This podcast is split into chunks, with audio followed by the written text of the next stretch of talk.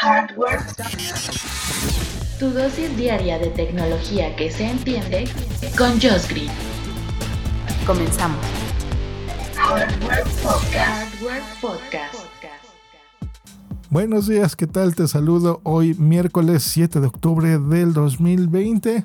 Mi nombre es Josh Green, así me encuentras en todas las redes sociales. Te doy la bienvenida a este podcast diario de tecnología. Pues bueno, en este podcast usualmente damos noticias de lanzamientos interesantes, de cosas de gadgets y de cosas que los geeks nos gustan, de hardware especialmente. Pero de vez en cuando pues también hay que dar malas noticias y es la muerte de dispositivos de hardware que prometían pero por alguna cosita no lleguen a ser exitosos y las empresas pues tienen que tomar la decisión de darles crán, de matarlas, como el caso del gadget de día de hoy, que es el Daydream, donde Google pone punto y final al soporte de la realidad virtual con Android 11.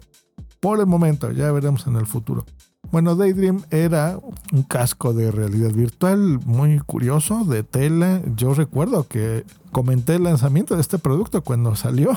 Interesante que podías poner tu teléfono dentro de este casco, muy acolchadito, muy cómodo y venía también con un control remoto táctil. La idea era buena, pues tener una realidad virtual accesible, que el mundo lo pudiese comprar, que con tu mismo hardware, tu teléfono, pues lo pusieras y funcionara. Hubo varias cosas que nunca gustaron y que fue un problema, que era, para empezar, el teléfono correcto. Necesitabas un hardware potente en tu teléfono que, que, realmente pudiera darte las características compatibles con los lentes, que fuera una resolución buena, funcionaba en modelos muy específicos, por ejemplo los Galaxy S9 empezaron, el Note 8, los Pixels, empezaron desde el Pixel 3, eso sí me acuerdo, el Pixel 3 normal y el XL. De Huawei también, el Mate 9 me parece. Así que bueno, siempre fueron teléfonos de gama alta, muy alta, bastante caros para que pudiera funcionar. Y pues bueno, eso es una limitante. Y es que la realidad virtual siempre ha habido varios problemas. Miren, el, primero era conectar unos lentes decentes de muy buena calidad a tu computadora. Aquí Oculus es el rey, siempre lo ha hecho muy bien, funciona bien, pero el problema es que necesitas una computadora súper potente y aunque no fuera potente, es estorbosa, es un CPU grande, es una computadora con un cable que va directamente conectado al lector y a los eh, dispositivos que te mueven, ¿no? Son como unas brazaletes, digamos, que te pones con botones que te los pones y, bueno, han ido evolucionando a, intentar ser ya más incluso inalámbricos y no depender ya de una computadora como tal, como por ejemplo los Quest. Ahora vamos en la versión 2, que está bastante bien, ¿eh? El, el Quest 2 está a buen precio, 300 dólares es opcional la computadora, se la podrías conectar, o sea, pueden necesitarla o no. Curiosamente, la versión más cara, por ejemplo, el Rift, el Oculus Rift S, sí necesitas de, una PC para que pueda funcionar. El Quest 2, pues bueno, más ligado sí a Facebook. Bueno, ya hablaremos con ellos, pero tiene una buena óptica, se ve bien buen sonido y pues toda la experiencia de Oculus que, tienes. Pero bueno, ese siempre ha sido el problema, que necesitas depender de un aparato, ¿no? En, en, el caso de los videojuegos, lo mismo. Se ha hecho con el VR de PlayStation, pues bueno, necesitas la consola, necesitas un cable, necesitas el control, ¿no? El mando del juego para poder moverte. Necesitas un hardware. Y bueno, todo está encaminado a que eh, eh, si esto funciona y vaya bien, pues bueno, sean estos eh, cascos de realidad virtual, pues bueno, ya independientes.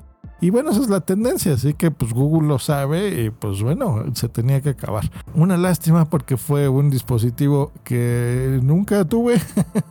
Lo quise, pero desde que ya se sabe que necesitas un teléfono muy específico, son cosas que no llegan a buen puerto y bueno, lástima. Pues se irá al cementerio de Google, donde hay mucho software y muchas cosas que no han funcionado. Por ejemplo, el Google Reader, Google Plus, Inbox, ¿se acuerdan? De Google.gl, Bump, Picasa, ¿se acuerdan este servicio donde podíamos almacenar las fotografías? Bueno, ha evolucionado eh, a un Google Fotos más o menos. MyTracks, el cliente correos Sparrow, Panorimo, ¿se acuerdan de eso? Eso me gustaba.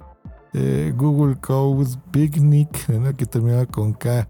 Y pues bueno, otros tantos, muchos servicios como Google Talk, Halo y Hangouts que, que han muerto hace no mucho, ¿eh? tiene poquito. Y pues bueno, a eso ya se le suma el Daydream.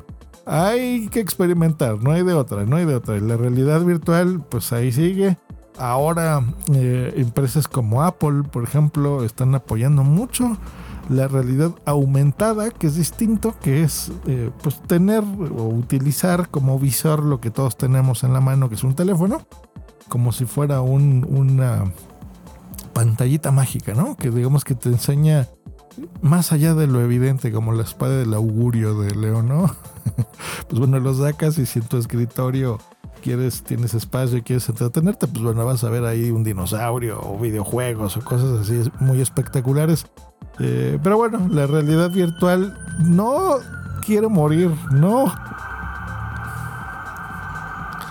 Ay, una ambulancia que está pasando, esperemos que no sea alguien con COVID y que vaya al hospital, pero bueno, la cosa está dura, señores, y más aquí en la Ciudad de México, pero bueno, pues no se, se aferra a la vida, pero bueno, también hay, hay dispositivos que tienen que evolucionar. Y ya veremos si Google nos sorprende con alguna versión de Google Glasses o algo así, VR, será increíble.